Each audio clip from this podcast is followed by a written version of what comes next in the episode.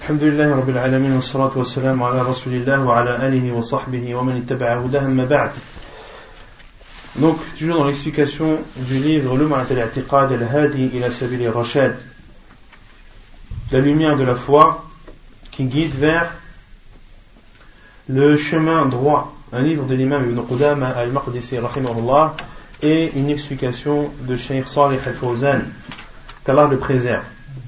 La semaine dernière, on avait continué à citer les attributs d'Allah Azzawajal présents dans le Coran. L'auteur avait cité la parole, euh, l'imam Qudama a dit la parole d'Allah Azzawajal en parlant de Isa alayhi tu sais ce qu'il y a dans mon nefs et je ne sais pas ce qu'il y a dans ton nefs. Et la parole d'Allah Azzawajal également, et ton Seigneur viendra. Et également la parole d'Allah Azzawajal, n'attend-il pas ou qu'attend-il sinon qu'Allah leur vienne à l'ombre des nuages, de même que les anges, et la parole d'Allah Azzawajal, radiallahu anhum wa an, Allah est satisfait d'eux, et ils sont satisfaits de lui, et la parole d'Allah Azzawajal, wa il les aime et il l'aime, et la parole d'Allah Azzawajal, sur les non-musulmans, alayhim, Allah est énervé contre eux, et la parole d'Allah Azzawajal, Allah, ils ont suivi ce qui engendre ce qui provoque le courroux d'Allah subhanahu wa ta'ala.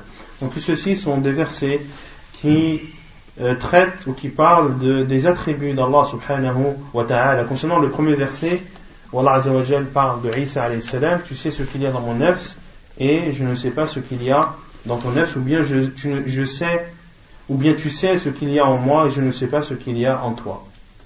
Ici, concernant sifatul nefs, le caractère ou l'attribut du nefs, c'est-à-dire de l'esprit ou de l'âme, qu'est-ce qu'on avait dit à ce sujet? Qu'il y a une divergence de savants à ce sujet. Certains savants ont dit que c'est une sifa parmi les sifas d'Allah Azzawajal, et la plupart des savants ont dit que cela signifiait l'essence d'Allah subhanahu wa ta'ala, c'est-à-dire quand on parle de nafsu shay, ay dhatu. Quand on parle de nafs de quelqu'un, c'est la personne en elle-même. D'accord? Et c'est la vie, Allah le plus proche de la vérité, c'est la vie de la plupart des savants, la vie de Cheikh Islam et d'autres savants qui considèrent que, que la parole d'Allah Azzawajal, ta'lamu fi nafsi, tu sais ce qu'il y a en moi et je ne sais pas ce qu'il y a en toi, que Isa salam parlait de Zatullahi Azzawajal. Ensuite, concernant le second verset, Waja'a Rabbuk et ton Seigneur viendra. Il y a dans ce verset la preuve de quel attribut d'Allah Azzawajal la tribu de Sifatu al-Maji, la tribu de, de la venue, qu'Allah subhanahu wa ta'ala viendra. Il viendra le jour du jugement pour, pour juger ses serviteurs, et Allah viendra avec les anges. Comment est-ce qu'Allah viendra? Allah on ne sait pas, et c'est une question à ne pas poser. Allah Azzawajal a attesté qu'il viendra. Comment est-ce qu'il viendra? Allah A'lam. On doit attester et on doit avoir la foi certaine qu'Allah Azzawajal viendra comme il le veut, subhanahu wa ta'ala. Et le fait que les créatures viennent et qu'Allah vient, est-ce que cela est considéré comme une ressemblance d'Allah euh, avec ses créatures? Non. Car les créatures viennent comme cela est connu chez elle, et Allah Azzawajal vient comme cela est propre à lui, subhanahu wa ta'ala. Pareil pour la parole d'Allah Azzawajal, Qu'attendent-ils sinon qu'Allah leur vienne? Il y a aussi dans ce verset la preuve de Sifatu al-Majid, de Sifatu al-Majid, de l'attribut de la venue. Et également, l'autre verset, Allah Azzawajal dit, anhum wa Allah est satisfait d'eux et eux sont satisfaits de lui. Il y a dans ce, dans ce verset la preuve de l'attribut de la satisfaction. Sifatu ar-rida. Allah est satisfait, de même que ses serviteurs sont satisfaits, mais la satisfaction d'Allah n'est pas comme la satisfaction de, de ses créatures. Ensuite, la parole d'Allah il les aime et il l'aime. Il y a dans ce verset la preuve de l'attribut de, de l'amour, qu'Allah aime, que ses serviteurs aiment également, mais que l'amour d'Allah n'est pas le même que celui de ses serviteurs. Pareil pour la colère, alayhim, Allah est en colère contre eux. Pareil pour le courroux, ils ont suivi ce qui provoque le courroux d'Allah subhanahu wa ta'ala. طيب يقول الإمام ابن قدام المقدسي وقوله كره الله انبعاثهم كره الله انبعاثهم كذلك في هذه الآية وصف الله أنه يكره ولو أرادوا الخروج لأعدوا له عدة ولكن كره الله انبعاثهم فثبطهم وقيل قعدوا مع القاعدين. لو خرجوا فيكم ما زادوكم إلا خبالا ولأوضعوا خلالكم يبغونكم الفتنة وفيكم سماعون لهم والله عليم بالظالمين. هذه في المنافقين في غزوة تبوك. لما تخلف المنافقون بين الله للمؤمنين أن الله هو الذي خلفهم وأخرهم لأنهم لو خرجوا لحصل على المؤمنين منهم ضرر ولو أرادوا الخروج يعني للغزو مع الرسول صلى الله عليه وسلم لأعدوا له عدة ولكن كره الله بعثهم أي خروجهم فثبطهم أي عن الخروج وكسلهم وقيل وقيل قاعدوا مع القاعدين. ثم بين المفاسد في خروجهم فقال لو خرجوا فيكم ما زادوكم إلا خبالا ولأوضعوا خلالكم يبغونكم الفتنة وفيكم سماعون لهم والله عليم بالظالمين. بين سبحانه المفاسد التي تترتب على خروج على خروجهم من المسلمين للغزو أنهم يوقعون الشقاق بين المسلمين وأنهم يريدون إيقاع الفتنة وتفريق الكلمة وأن من المسلمين من يستمع لهم ويتأثر بكلامهم ويصدقهم. فالله جل وعلا منعهم من الخروج حكمة منه سبحانه. Donc dans la parole d'Allah Azzawajal, lorsqu'il dit dans Surat al-Tawbah, le verset 46, Allah a détesté leur sortie. Allah a détesté leur sortie. Il y a dans ce verset quel caractère, quel attribut d'Allah Azzawajal. C'est le fait de détester. C'est le fait qu'Allah Azzawajal déteste. Et pour comprendre ce verset, il faut le lire dans sa totalité et lire les, versets suivants, à savoir le verset suivant, à savoir les 46 et 47. Allah Azzawajal a dit dans Surah At-Tawbah, versets 46 et 47, et s'ils avaient voulu sortir ou partir au combat, ils auraient fait des préparatifs. Mais Allah a détesté leur départ et il les a rendus paresseux. Et il leur a dit, et il leur est dit, il leur fut dit, c'est-à-dire à ces hypocrites qui n'ont pas voulu sortir, restez avec ceux qui restent. Puis Allah Azzawajal a dit, et s'ils avaient voulu, s'ils étaient sortis avec vous,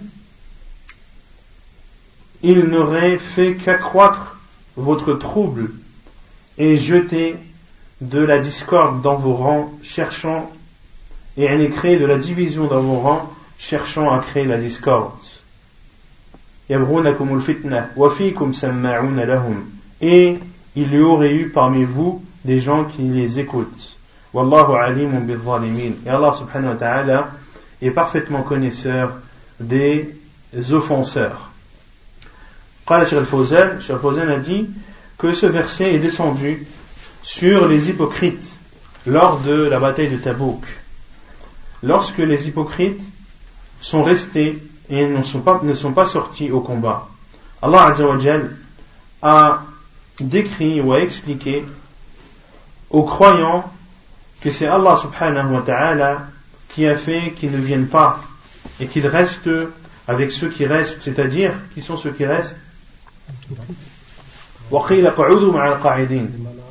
Restez avec ceux qui restent, c'est-à-dire ceux qui sont excusés de ne pas aller au combat, à savoir les personnes malades, les personnes âgées, les femmes et, les enfants. car s'ils étaient sortis, les musulmans auraient souffert de leur départ. Comme l'a dit Allah Azzawajal, s'ils avaient voulu sortir au combat avec le professeur ils auraient fait des préparatifs. Celui qui va au combat, surtout au temps du professeur il fallait se préparer, préparer ses armes, préparer son armure, préparer sa monture, mais aussi préparer psychologiquement, oui, mais préparer la nourriture aussi. Il faut manger pendant ce temps-là.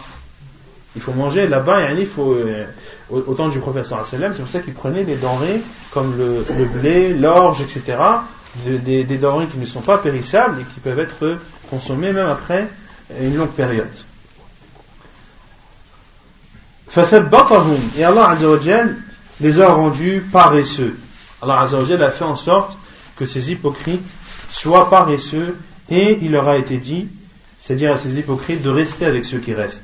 Puis Allah Azzawajal a montré euh, les méfaits euh, qui auraient été engendrés si ces hypocrites étaient sortis au combat, comme Allah a dit, et s'ils étaient sortis, euh, ils n'auraient euh, fait qu'accroître votre trouble et jeter ou créer de la division dans vos rangs pour chercher dans cela la discorde. Allah a montré dans ce verset que le fait que ces hypocrites soient sortis pour combattre aurait dérangé, aurait porté atteinte aux musulmans, car il les aurait divisés et aurait voulu créer la discorde entre eux. Et il y aurait eu et il y aurait eu parmi les musulmans des personnes qui les auraient écoutés et euh, auraient été influencés par leurs paroles et les auraient considérés comme vrais. Pour cela qu'Allah a empêché que ces hypocrites sortent par une sagesse venant de lui subhanahu wa ta'ala. Car les hypocrites est-ce qu'ils étaient connus au temps du professeur hmm? Est-ce qu'ils étaient connus? Est-ce qu'ils étaient connus ou pas? Oui ou non? Non, c'était connu, mais que de, très peu de personnes. Le Sallam avait donné la liste des hypocrites à Hudayfa. C'est pour cela que Hudayfa était appelé celui qui détient le secret Sahibu Sirri Rasulillah c'est celui qui détient le secret du prophète de savoir la liste des noms des hypocrites. Car les hypocrites, ouvertement et de façon euh, apparente, ils sont, ils sont musulmans. Tu les vois, ce sont des musulmans. D'accord? Et le prophète sallallahu a donné des signes qui, qui permettent de reconnaître, les hypocrites lorsqu'ils parlent Lorsqu'il parle, il ment. Lorsqu'il promet, il ne tient pas sa promesse. Que les prières les plus dures pour l'hypocrite sont la prière du matin du Fajr et la prière du Isha. La prière du Isha.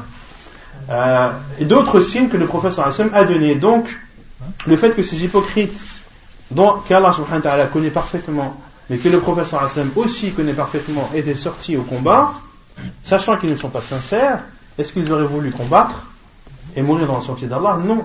Donc ils auraient fait en sorte de diviser les musulmans et d'essayer de trouver des prétextes pour ne pas combattre et d'essayer d'avoir avec eux des musulmans qui soutiendraient leur cause. Et en utilisant les bons arguments, des musulmans auraient pu les écouter et être influencés par eux, car ils sont en apparence musulmans. D'accord الشاهد من الآية يقول الشيخ الفوزان الشاهد من الآية كره الله انبعاثهم ففيه أن الله يكره بعض الأعمال ويكره بعض الأشخاص والمخلوق يكره أيضا ولكن مع الفرق بين كراهة المخلوق وكراهة الخالق كسائر الصفات Donc ce qu'il faut retenir dans ce verset, c'est-à-dire nous concernant, c'est la parole d'Allah Azzawajal et Allah a détesté leur départ. Il y a dans ce verset la preuve qu'Allah subhanahu wa ta'ala déteste certains actes, mais qu'il déteste aussi certaines personnes, et que les créatures, elles aussi, détestent, mais qu'il y a une grande différence et un grand fossé entre le, le fait qu'une créature déteste et le fait qu'Allah subhanahu wa ta'ala déteste. car Allah subhanahu wa ta'ala déteste comme il le veut de la façon qui lui est propre subhanahu wa ta'ala ومن السنة قول النبي صلى الله عليه وسلم ينزل ربنا كل ليلة إلى السماء الدنيا Donc après avoir cité les versets, ou quelques versets, car ils sont beaucoup plus nombreux, après que l'auteur ait cité les versets qui parlent des attributs d'Allah subhanahu wa ta'ala, il cite maintenant les hadiths du prophète sallallahu alayhi wa sallam qui parlent également des attributs d'Allah subhanahu wa ta'ala. Parmi ces hadiths, dans la sunna du prophète sallallahu alayhi wa sallam, la parole du prophète alayhi salam, Allah ou notre Seigneur descend chaque nuit vers le ciel le plus bas. Vers le ciel le plus bas. C'est un hadith authentique apporté par Muslim dans son Sahih. هذا الحديث الصحيح في النزول حديث مشهور جاء من عدة طرق عن جماعة من الصحابة ينزل ربنا إلى السماء الدنيا كل ليلة حين يبقى ثلث الليل الآخر فيقول هل من سائل فأعطيه وهل من مستغفر فأغفر له وهل من وهل من تائب فأتوب عليه. ولذلك يستحب أن يكون الإنسان في هذه الساعة أي في ثلث الليل الآخر أن يكون مستيقظا يدعو الله جل وعلا ويتهجد ويستغفر حتى يحوز على هذه المنقبة العظيمة. فإنه وقت إجابة هل من سائل فأعطيه وهل من مستغفر فأغفر له هل من تائب فأتوب عليه. فإذا وافق العبد هذه الساعة يتضرع بين يدي ربه ويستغفر ويسأل ويتوب إلى الله فإن الله يعطيه ما طلب. Donc dans ce hadith authentique qui est appelé hadith al-nuzul, le hadith de la descente. Quand vous, parlez, quand vous entendez parler du hadith al-nuzul, le hadith de la descente, c'est celui-ci. Celui où le prophète a dit qu'Allah Azzawajal descend chaque nuit vers le ciel le plus bas. C'est un hadith connu qui a été rapporté par plusieurs compagnons du prophète sallallahu alayhi wa sallam et le hadith dans sa totalité est qu'Allah descend, que notre Seigneur descend vers le ciel le plus bas chaque nuit lorsqu'il reste le dernier tiers de la nuit. Ta'ala, chaque nuit, durant le dernier tiers, il descend vers le ciel le plus bas et dit, subhanahu wa ta'ala, y a-t-il quelqu'un pour me demander afin que je lui donne? Y a-t-il quelqu'un qui veut se faire pardonner pour que je lui pardonne? Est-ce qu'il y a quelqu'un qui veut se repentir pour que je j'accepte ce repentir. Pour cela qu'il est préférable à l'être humain et aux musulmans en particulier d'être durant ce moment, c'est-à-dire le dernier tiers de la nuit, d'être réveillé et invoquer Allah subhanahu wa ta'ala en prière, de lui demander le pardon, afin de profiter de cette opportunité immense, car c'est un moment d'exaucement. Ce dernier tiers de la nuit est un moment béni où Allah Azzawajal exauce les invocations et dit Y a-t-il quelqu'un pour me demander afin que je lui donne? Y a-t-il quelqu'un qui demande le pardon afin que je lui pardonne? Y a-t-il quelqu'un qui demande le repentir afin que j'accepte de lui ce repentir? Et lorsque la personne invoque Allah Azzawajal durant ce moment et s'humilie devant Allah subhanahu wa ta'ala et lui demande le pardon et euh, le repentir ainsi que toute autre demande, eh bien Allah Azzawajal lui donnera et lui accordera sa demande. وهذا الحديث ثابت عن رسول الله صلى الله عليه وسلم لا كلام في ثبوته ولا مطعن في, في سنده وفيه وصف الله جل وعلا بالنزول إلى سماء الدنيا فهو حديث عظيم نثبته كما جاء نثبته كما جاء وأن الله ينزل كما وصف نفسه بذلك ولكن لا نعترض لكيفيته فنقول كيف ينزل ولا نتعرض له كسائر الصفات لا نتعرض لكيفيتها فالله جل وعلا ينزل كما يشاء سبحانه وكيف شاء وكيف يشاء استوى على العرش كيف شاء فنحن لا نبحث عن في كيفية النزول وإنما نثبت النزول ونكل كيفيته إلى الله جل وعلا. Ce hadith authentique du prophète sallallahu alayhi wa sallam il n'y a aucun dialogue possible quant à, au fait d'attester que ce hadith est authentique. Il est authentique et sa chaîne de transmission l'est aussi. Il y a dans ce hadith la preuve qu'Allah Azzawajal, parmi ses attributs, il y a le fait qu'il descende. Et Allah Azzawajal descend vers le ciel le plus bas. C'est donc un hadith immense et nous devons le comprendre comme il a été rapporté, à savoir qu'Allah subhanahu wa ta'ala descend, comme il a lui-même dit, à travers euh, son prophète sallallahu alayhi wa mais nous ne devons pas nous attarder sur le comment et dire comment est-ce qu'Allah descend. Et ceci est également valable pour l'ensemble des autres attributs d'Allah. Nous ne devons jamais nous attarder sur le comment ni demander comment sont ses attributs. Allah Azzawajal descend comme il veut, il descend quand il veut. Allah Azzawajal est établi au-dessus de son trône comme il le veut. Nous devons donc nous, ne devons donc pas rechercher comment est-ce qu'Allah subhanahu wa ta'ala descend. Nous, nous, devons seulement nous contenter d'attester qu'Allah subhanahu wa ta'ala descend et de remettre le comment à Allah subhanahu wa ta'ala. ينزل ربنا أسند النزول إلى الله جل وعلا. وفي هذا رد على الذين يقولون ينزل أمره لأن هذا تأويل باطل. أسند النبي صلى الله عليه وسلم النزول إلى الرب ولم يسنده إلى أمر الله. أيضا أمر الله جل وعلا دائما ينزل ليس هو بخاص بثلث الليل الآخر. أيضا مما يبطل هذا التأويل أن الله جل وعلا يقول هل من سائل فأعطيه وهل من مستغفر فأغفر له وهل من تائب فأتوب عليه هل الأمر يقول هذا الأمر يقول هل من سائل فأعطيه الأمر يعطي الأمر يغفر الذنوب الأمر يتوب على من تاب هذه كلها صفات لله جل وعلا وليست صفات لأمره Le prophète sallallahu alayhi wa sallam a dit Yanzilu Rabbuna, notre Seigneur descend. Allah azza wa le prophète sallallahu alayhi wa sallam, pardon, a donc lié la descente à Allah subhanahu wa ta'ala. Et ceci est une réponse à ceux qui disent que ce n'est pas Allah qui descend, mais c'est mais c'est son commandement. Ceci est une interprétation nulle et à rejeter, car le professeur Hassan a dit Yanzilu Rabbuna, notre Seigneur descend. C'est donc Allah qui descend. Et le professeur Hassan n'a pas dit que la descente concernait son commandement. Et également, l'épreuve qui réfute cette thèse, c'est le fait de dire que le commandement d'Allah descend tout le temps et n'est pas restreint au dernier tiers de la nuit. Car toute chose qui a lieu sur cette terre a lieu, a lieu par le commandement d'Allah Si tu respires, c'est qu'Allah t'a autorisé de respirer. D'accord? Donc toute chose qui est sur cette terre, qui a lieu, a lieu par le commandement d'Allah subhanahu wa ta'ala. Donc, de restreindre la descente du commandement au dernier tiers de la nuit n'est pas une chose acceptable. Également, parmi les arguments que l'on peut, utiliser pour répondre à ceux qui disent que ce n'est pas Allah qui descend mais son commandement, c'est de dire que le professeur Hassan a dit qu'Allah dira Y a-t-il quelqu'un pour me demander afin que je lui donne?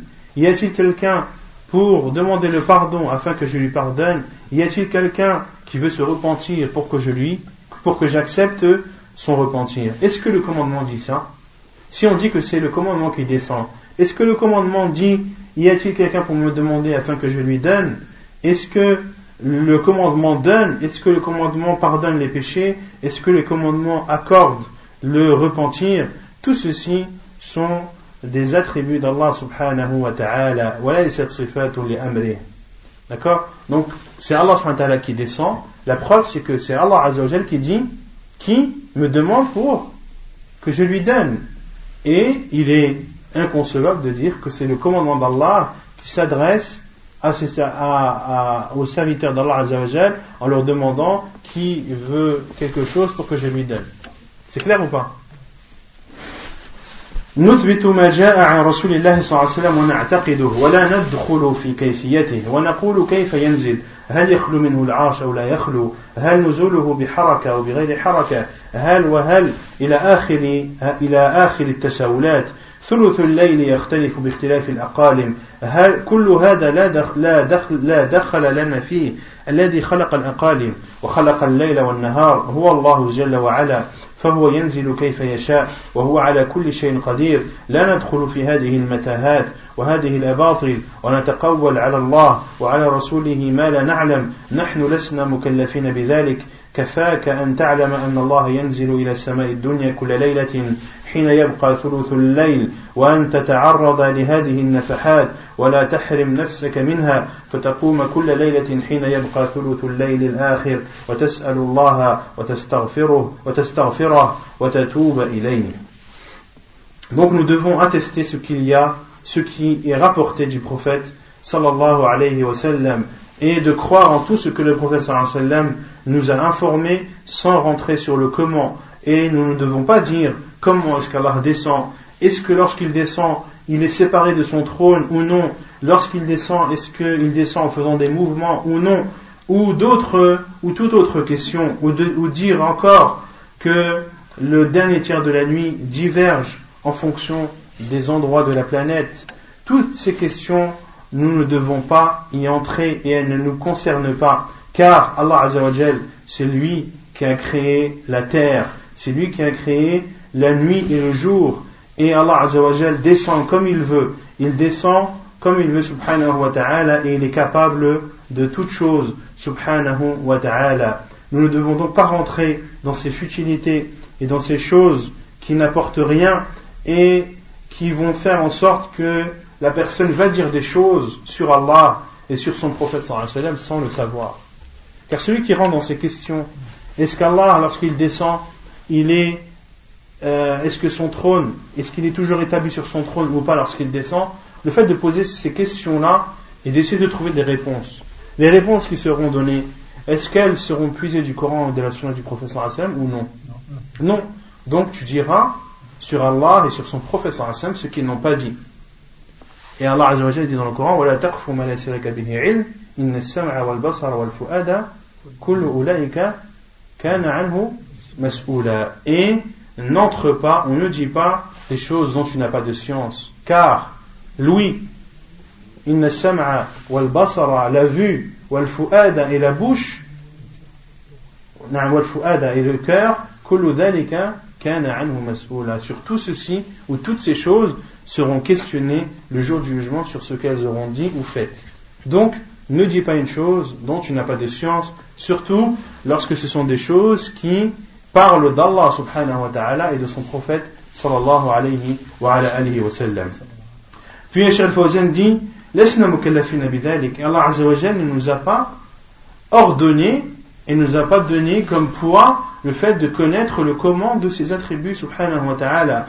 Il nous suffit uniquement de savoir qu'Allah subhanahu wa ta'ala descend dans le ciel le plus bas chaque nuit durant le dernier tiers et que de ceci on doit comprendre que nous devons euh, profiter de ce don d'Allah subhanahu wa ta'ala et de ne pas et de ne pas priver nos personnes de ce moment béni du dernier tiers de la nuit et de se lever chaque nuit lorsqu'il reste le dernier tiers, de demander à Allah de lui demander le pardon et de se repentir à lui subhanahu wa ta'ala. Et c'est, ainsi qu'il faut comprendre dans, dans tous les autres attributs. Lorsque tu sais qu'Allah Azzawajal, parmi ses attributs, qu'il est capable de toutes choses. Allahu ala kulli shayin qadir. Wallahu alimun bidati sudur. Qu'Allah est parfaitement connaisseur de ce qu'il y a dans les poitrines. Le fait de savoir ces attributs d'Allah il faut que tu en tires des conséquences. C'est-à-dire, tu sais qu'Allah te voit. Tu sais qu'Allah est connaisseur de toutes choses tout ce que tu fais, Allah en est parfaitement connaisseur, que tu sois aux yeux des gens ou que tu sois tout seul. D'accord? Et ceci doit faire en sorte que la personne se euh, remette en cause et que lorsqu'elle fait un acte, une adoration à Allah Azzawajal, ou lorsqu'elle s'apprête à faire une, interdiction ou un péché, qu'elle sache qu'Allah Azzawajal la regarde et qu'Allah Azzawajal est parfaitement connaisseur de ses actes, etc., etc., pour tous les autres attributs d'Allah subhanahu wa ta'ala. أما إنك تجيء بهذه التساؤلات كيف ينزل كيف كذا وكيف كذا الليل يختلف تشغل نفسك بهذه الأمور وتحرم نفسك من هذا الأجر وهذه النفحات العظيمة هذا حرمان والعياذ بالله. بلغك هذا الأمر فعليك بالمبادرة والامتثال لئلا تفوتك الفرصة ولا تتساءل وتفكر وتسأل فلانا وفلانا هذه مشغلة ولا طائل تحتها وما أخبر الله بها إلا من أجل أن تستغل هذه الفرصة في كل ليلة ونبادر إليها ونتحراها فهي نعمة من الله جل وعلا وفرصة ثمينة. هذا هو المطلوب منا. المطلوب منا العمل وليس المطلوب منا الاستشكالات والقول على الله بلا علم. هذا ضلال والعياذ بالله. Puis Cheikh Al-Fawzan appuie encore ce, ceci en disant que si tu viens avec toutes ces questions futiles, comment Allah descend, comment ceci, comment cela, la nuit n'est pas la même sur terre en fonction du décalage horaire, etc., de s'occuper de toutes ces questions qui n'ont pas de sens et qui n'ont pas d'utilité va faire en sorte que la personne va se priver de, des biens qui, du bien qui a été voulu à travers ce hadith du professeur c'est-à-dire de profiter de ce don d'Allah subhanahu wa ta'ala et, euh, le fait de se préoccuper d'autre chose est un égarement billah. Puis Cheikh Fawzan dit ce hadith du professeur t'est parvenu tu dois alors faire en sorte de le mettre en pratique, c'est-à-dire de te lever durant le dernier tiers de la nuit et ne pas te poser des milliards de questions et de réfléchir sans cesse et de demander à telle personne ou telle personne. Tout ceci sont des sujets qui préoccupent la personne et qui n'en tirera pas de bénéfice.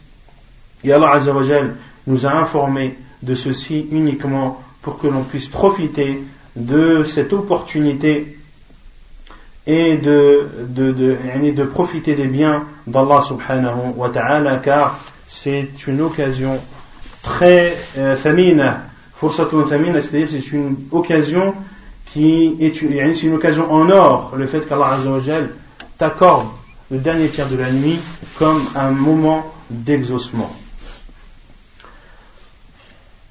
طيب. وقوله أي صلى الله عليه وسلم يعجب ربك من الشاب ليست له صبوة. أخرجه أحمد في أحمد في المسند.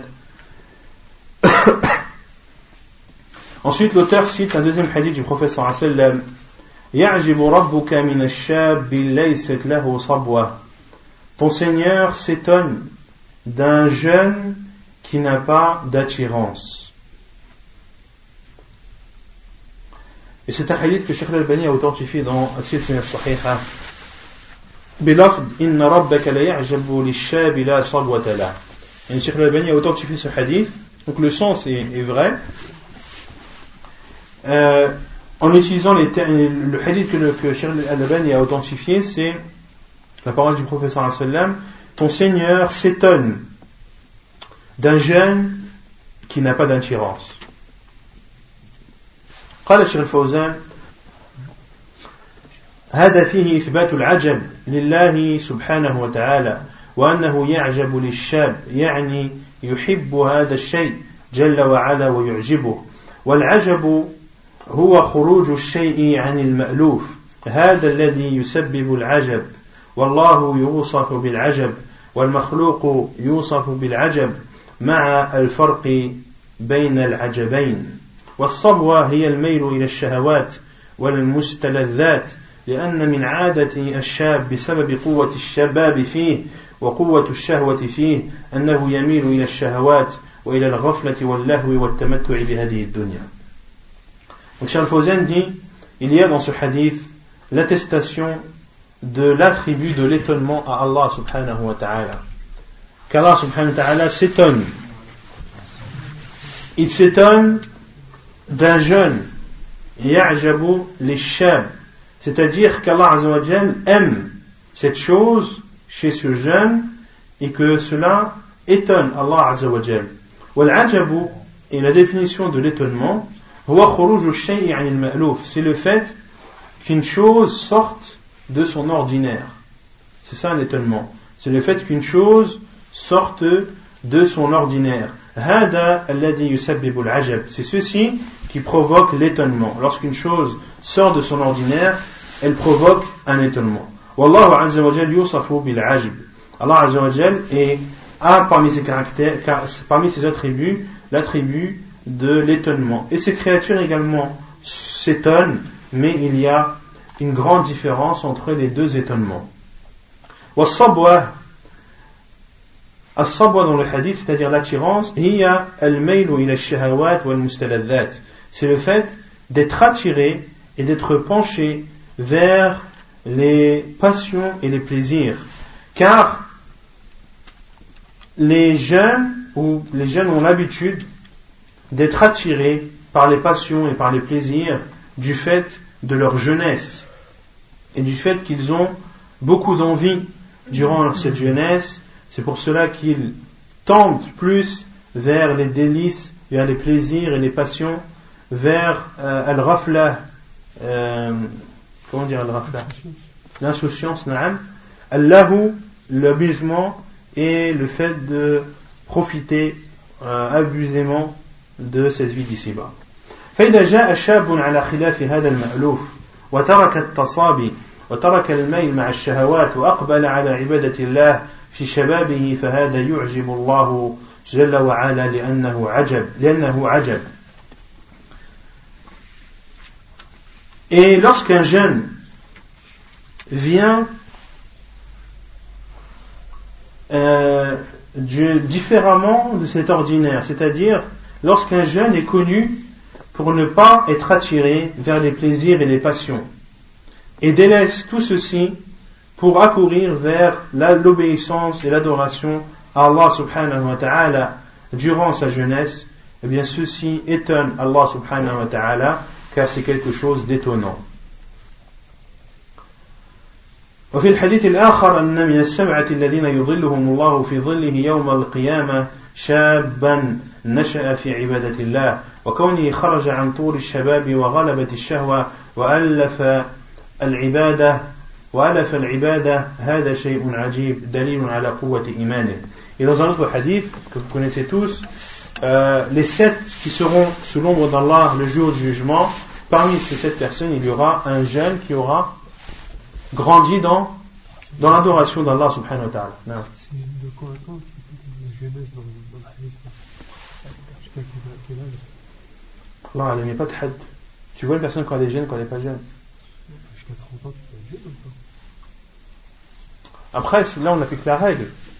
Ce qui n'est pas défini, ce qui n'est pas défini euh, dans, dans le hadith ou en islam, qu'est-ce qu'on applique? À la simplement. Quand tu as les règles, après tu les appliques dans tous les hadiths que tu veux. Il y a des personnes qui, je sais pas, dans certains pays, seront considérées comme jeunes et d'autres bah, comme plus jeunes, on va dire, on va pas dire vieux Il y a quand même une période entre la jeunesse et la vieillesse. Avec le had, ça dépend du off. Il n'y a pas de, de had bien, bien défini. Et le fait, et donc, le fait que ce jeune sorte et délaisse le, les, les passions et les désirs et se tourne vers l'adoration d'Allah subhanahu wa ta'ala, ceci est quelque chose d'étonnant et quelque chose qui prouve la, la foi forte de ce jeune. كما أن الشيخ الكبير كما أن الشيخ كبير السن إذا حصلت منه زلة أو هفوة فهذا مما يستغرب منه لأنه في سن لا يليق به المخالفة والميل مع الشهوات لكبر سنه فوقوعه في الحرام دليل على ضعف إيمانه. ولهذا جاء جاء أن من الذين لا يكلمهم الله يوم القيامة ولا يزكيهم ولا ينظر إليهم ولهم عذاب أليم الشيخ الزاني أو أشيمط زاني. أشيمط زان. أشيمط زان. وأشيمط تصغير أشمت وهذا التصغير للتحقير والأشمت هو المختلط سواد شعره ببياض الشيب. فكان المألوف في مثل هذا أنه يقبل على على العبادة فإذا انصرف على العبادة إلى الشهوات خرج عن المألوف وصار ذنبه أعظم من ذنب الشاب لأن الشاب تدفعه قوة الشهوة أما هذا فليس فيه قوة شهوة لكن لحبه للمعصية وإلفه لها مال إليها. Et également, il est, concernant l'homme âgé, lorsqu'il fait une erreur, ceci est étonnant. on s'étonne quand on voit euh, une personne âgée, par exemple, qui tombe dans, l'adultère ou dans la fornication. Car ce n'est pas quelque chose de d'ordinaire. Ce n'est pas quelque chose d'ordinaire qu'une personne vieille, qu'un vieillard fasse l'adultère. Le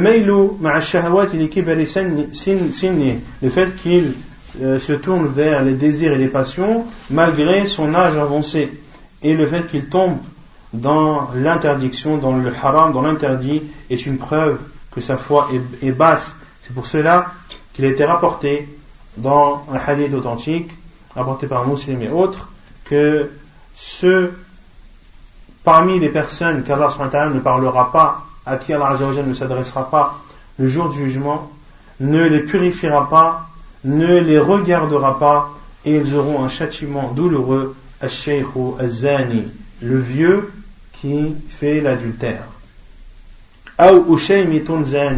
Ou bien al-ushaymit qui fait l'adultère. Ou al-ushaymit tasghir ashmit. Ushaymit, c'est un diminutif de ashmit. Wa hada tasghir lil-tahqir. Et ce diminutif, c'est pour euh, rabaisser et humilier cette personne. Wal-Ashmit, et Al-Ashmit, c'est celui dont les cheveux sont mélangés, c'est-à-dire qu'il a des cheveux blancs et des cheveux noirs. Et il est connu d'ordinaire qu'une personne de cet âge accourt vers l'adoration d'Allah subhanahu wa ta'ala. Et s'il délaisse l'adoration pour les passions, il sort alors de l'ordinaire et son péché sera alors énorme plus, il sera plus grave que ce même péché commis par un jeune car le jeune est poussé par ses envies. Quant à celui-ci, il n'a plus d'envie, mais c'est le fait qu'il aime la désobéissance et, et le fait qu'il euh, l'apprécie, c'est pour cela qu'il tombe dedans. الحاصل أن هذا الحديث فيه إثبات العجب لله سبحانه وتعالى وأنه يعجب يعجب من بعض عباده وتعجبه وتعجبه الأعمال والمخلوق يعجب. قال تعالى لنبيه وإن تعجب فعجب قولهم أئذا كنا ترابا أئنا لفي خلق جديد. وصف نبيه بأنه يعجب ووصف نفسه في الحديث بأنه يعجب مع الفرق بين العجبين عجب الخالق وعجب المخلوق.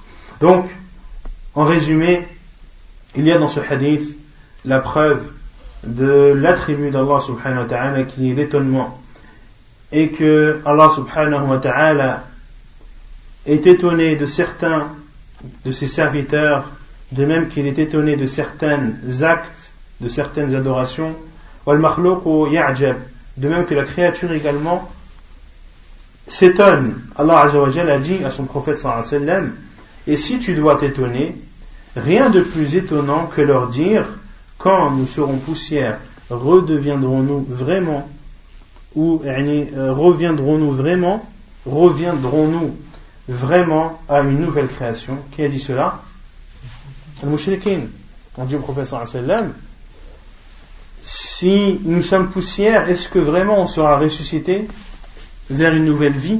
Et Allah a, a dit au professeur sallam si tu dois t'étonner, alors rien de plus étonnant que la parole de de ces mouchriquins. Pourquoi est-ce que c'est pourquoi est-ce que c'est étonnant?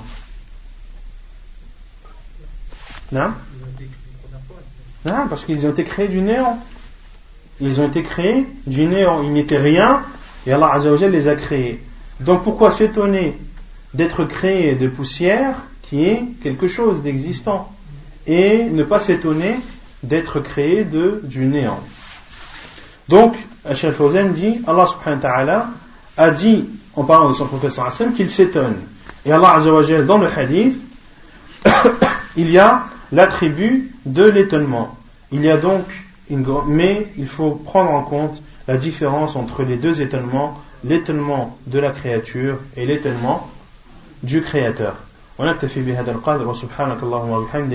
أشهد أن لا إله إلا أنت أستغفرك وأتوب إليك.